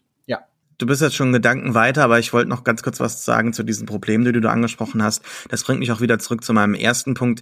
Ich finde, äh, diese Backrooms zeigen einem auch oder machen erlebbar vielleicht dadurch, dass man sich so reindenken kann, die Indifferenz des Universums. Dass wir halt Probleme haben, aber dass diese Probleme nicht inhärent gefährlich sind für den Planeten oder für das Universum, sondern für uns und dass wir uns da halt eben reinfühlen müssen, wie halt eben Klimawandel. Also der Planet wird weiter existieren, das wird dem Planeten nichts ausmachen, das ist halt nur für uns ein Problem.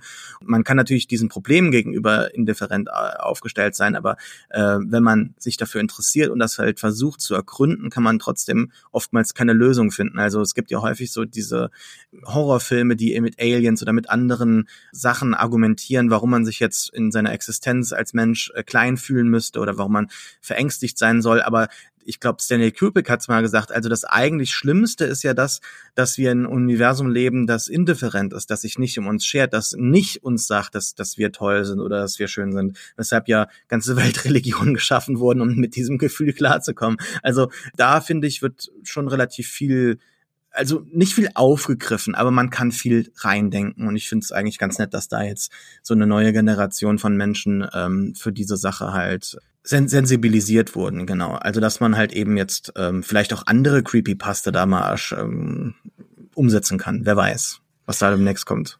Ich fand auf jeden Fall auch, dass man sehr gut darüber sprechen konnte. Die äh, bekanntesten dieser Video findet man auf dem Kanal Kane Pixel. 29 Millionen Aufrufe. Ihr könnt eure noch hinzufügen.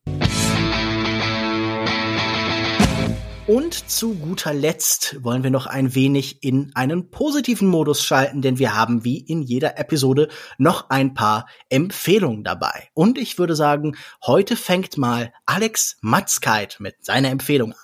Ja, ich möchte einen Podcast empfehlen und zwar habe ich, glaube ich, tatsächlich den bisher besten Podcast des Jahres gehört in den letzten Wochen. Der heißt Himmelfahrtskommando, mein Vater und das Olympia-Attentat. Eine achteilige Reihe, die vom Bayerischen Rundfunk produziert wurde und von der Journalistin Patricia Schlosser ist, die auch schon mehrere Preise in der Vergangenheit für andere Sachen gewonnen hat und hier auch ein Motiv wieder aufgreift, was sie schon mal gemacht hat, nämlich ihr Vater, der Polizist war, äh, und der mit ihr schon mal gemeinsam so gealterte RAF-Mitglieder der dritten Welle, hießen die dritte, hieß die dritte Welle? Nee, Moment. Dritte Welle oder dritte Generation, Generation. die sich, ne, genau, die, der, der dritten Generation sozusagen schon mal aufgesucht hat, um mit denen so über ihre Vergangenheit zu sprechen. Der war tatsächlich während des Olympia-Attentats äh, in München, als also für alle, die sich vielleicht gerade aktuell nicht erinnern, elf israelische Sportler als Geisel genommen wurden und äh, später alle starben bei einer misslungenen Befreiungsaktion. Der war einer der Polizisten, die mit an diesem Einsatz beteiligt waren, als blutjunger, also irgendwie ein halbes Jahr aus der Ausbildung raus. Und Patricia Schlosser rollt diese ganze Geschichte nochmal auf, ähm, erzählt es auch nochmal nach. Das alleine ist schon spannend genug, denn diese Geschichte ist ein totaler Krimi. Irgendwie ist ja nicht umsonst auch mehrfach verfilmt worden, unter anderem von Steven Spielberg. Und fügt dann aber eben diese Perspektive hinzu, eine Perspektive, die bisher nie erzählt wurde und ähm, die aber äh, im Gegenzug allerdings von der von der Politik teilweise missbraucht wurde, dass nämlich gesagt wurde, die Tatsache, dass diese Polizisten, die in dem Flugzeug stationiert waren, das auf dem Flugfeld stand, wo die Terroristen mit äh, von abhauen wollten, die haben ihren Posten verlassen, kurz bevor die Terroristen eintrafen. Und das wäre mit einer der Gründe gewesen, warum diese ganze Befreiungsaktion gescheitert ist. Sie äh, geht also sozusagen mit ihrem äh, Vater nochmal auf die, äh, auf die Reise, um äh, zurück in die Zeit sozusagen und auch äh, auf eine Versöhnungsreise, also mit äh, der Witwe einer der, ähm, der getöteten Athleten, die, die seit äh, 50 Jahren da irgendwie um mehr Anerkennung kämpft.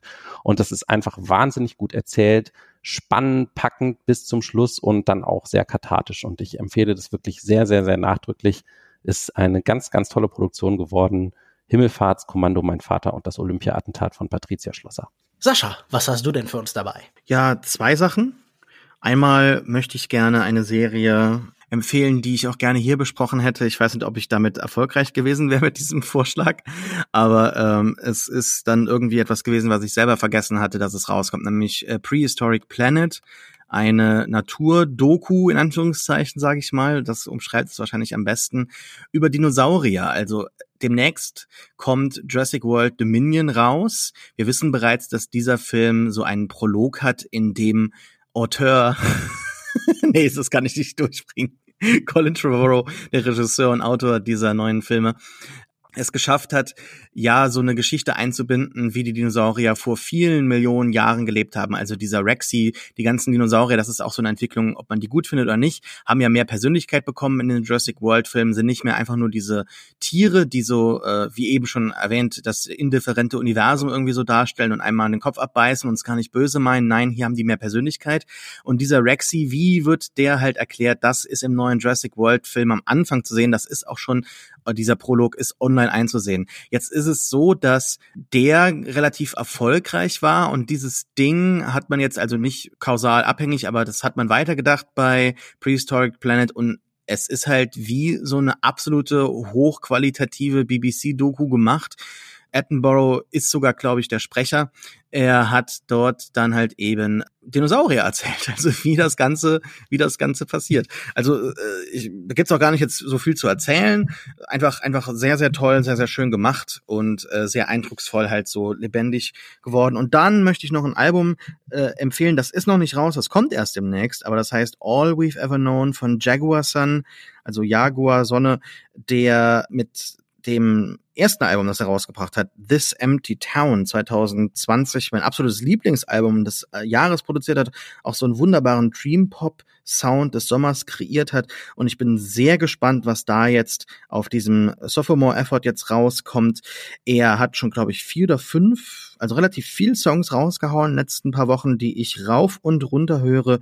Deshalb Jaguar Sun ist ein Album, das ich jetzt auch vielleicht erfolglos vorgeschlagen hätte für unsere Besprechung im, im Juni. Deshalb empfehle ich es jetzt schon, weil Ende Juni kommt dann auch meine Playlist. Auch ich empfehle etwas, das ich wahrscheinlich nicht als eigenes Thema hier durchbekommen hätte. Und zwar Ryosuke Hamaguchis Das Glücksgrad im Original Wheel of Fortune and Fantasy. Im letzten Jahr hatte Ryosuke Hamaguchi, der japanische Autorenfilmer, so eine Art Durchbruch, weil unter anderem Drive My Car erschienen ist und auch Oscar nominiert wurde. Ein sehr erfolgreicher Film, auch finanziell. Selbst in Deutschland läuft er stellenweise noch in eigenen Kinos, was ja für einen Drei-Stunden-Film über Trauma und Verlust sehr bemerkenswert ist. Und äh, der andere Film, der im selben Jahr erschienen ist, der bei uns am 1. September in die Kinos kommt, ist eben das Glücksrad, eine Sammlung von drei Kurzgeschichten. Und wir merken, dass dieser Filmemacher eigentlich eine besondere Begabung für die kleinen Formen hat, für die Konzentration auf minimale Begegnungen zwischen zwei Figuren, der Dialoge schreiben kann, die sich permanent wandeln und die auch äh, gar nicht so sehr den Fokus nur auf die Körper der Menschen legen, sondern irgendwie ein bisschen in die Welt hinausstrahlen. Es sind drei Kurzgeschichten über Liebe, über Verrat, vor allen Dingen aber über Performance, über ein Schauspiel, das uns gleichzeitig permanent im Alltag zwingt dazu zu spielen und damit voneinander abhält, aber eben durch diese permanente Möglichkeit, Positionen und Rollen zu verschieben, auch zueinander führt und die Fiktion eben als etwas entlarvt, die Wirklichkeit produzieren kann. Und das finde ich alles wahnsinnig lustig, wahnsinnig klug, wahnsinnig anrührend gemacht. Und auf der Nippon Connection, wo ich diesen Film zum zweiten Mal gesehen habe, merkte ich auch, dass dieser Meisterfilmemacher auch eine absolute Kontrolle über das Publikum hat und einfach mit einer Begegnung zwischen zwei Leuten in einem kleinen Zimmer ganze Säle zum Brüllen bringen kann. Also das sind Filme, die auch sehr zugänglich sind, die komplex sind in ihren Figurenkonstellationen, aber die äh, auch sehr unmittelbar greifbar sind in der Erfahrung, die sie eben nachvollziehen. Und ich glaube, das sollte jeder sich ansehen. Es gibt diesen Film schon zum Beispiel auf dem Criterion Channel, aber man kann in Deutschland auch gerne bis zum Kinostart warten, der ihm vergönnt worden ist am 1. September. Wheel of Fortune and Fantasy oder Das Glücksrad von Ryusuke Hamaguchi kann ich nur empfehlen. Damit bleibt dann zu guter Letzt eigentlich auch nur noch sich zu verabschieden. Vielen Dank fürs Hören zu sagen und tschüss, bis zum nächsten Mal zu wünschen. Tschüss. Bye bye. Tschüss. Tschüss zu wünschen. Was für eine blödsinnige Aussage.